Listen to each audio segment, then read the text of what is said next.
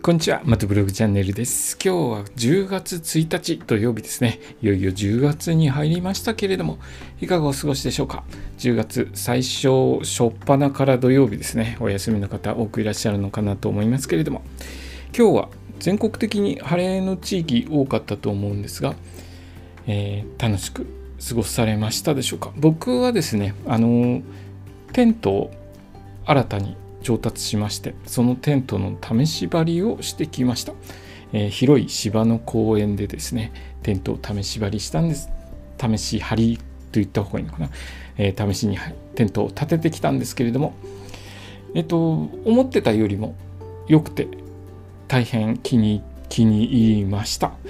でこれからですねあのどんどん寒くなってくるので新しく調達したテントを活躍してくれそうです。えー、道の駅全国制覇の旅なんですけれども道の駅のスタンプラリーに参加して全国の道の駅のスタンプを集めて回ろうということでやっております。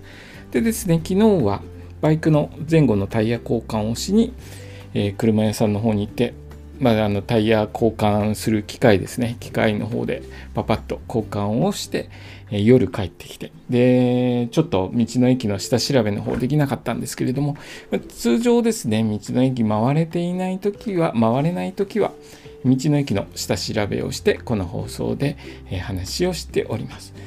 そして今日は道の駅行ってないので、まあ、下調べの日ですね。今日は下調べをしました。えどこの道の駅を下調べしたかというと岐阜県の道の駅。冬柿の里糸抜というところを簡単に調べてみました、えー、岐阜県の本巣市にある国道157号の道の駅ですね。国道線沿いなのでアクセスアクセスするにはいい場所なのかなと思います。そしてここは柿という名前がついている通り柿の名産地だそうでこれからの時期ですね。多分これからの時期すごく賑わってるのではないでしょうか。えーとちょっとここの柿僕食べたことがないので、えー、どういう感じなのか説明することができないんですけれども、えー、非常に有名な柿だそうですね。冬柿。冬柿。冬柿。冬柿の名産地だそうです。ここの道の駅でいろいろな柿買えるそうです。か、えーと、冬柿が買えてさらにですねいろいろ加工した柿アイスクリーム柿ジャム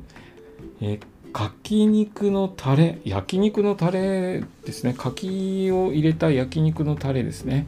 えそういったものがですね販売されていていろいろの柿の味を楽しむことができるそうです。え駐車場はですね普通自動車79台止められる駐車場があるので施設の規模は中規模ぐらいでしょうかね、えただこれからの時期ですね柿取れる時期なのでだいぶにぎわってるのではないでしょうか。ちょっと駐車場土日だと厳しいかもしれないですね、えそんな感じで今日の下調べした道の駅は岐阜県の道の駅。冬柿の里糸抜きを簡単に調べてみました。今日の放送もお聴きいただきありがとうございました。それではまた明日。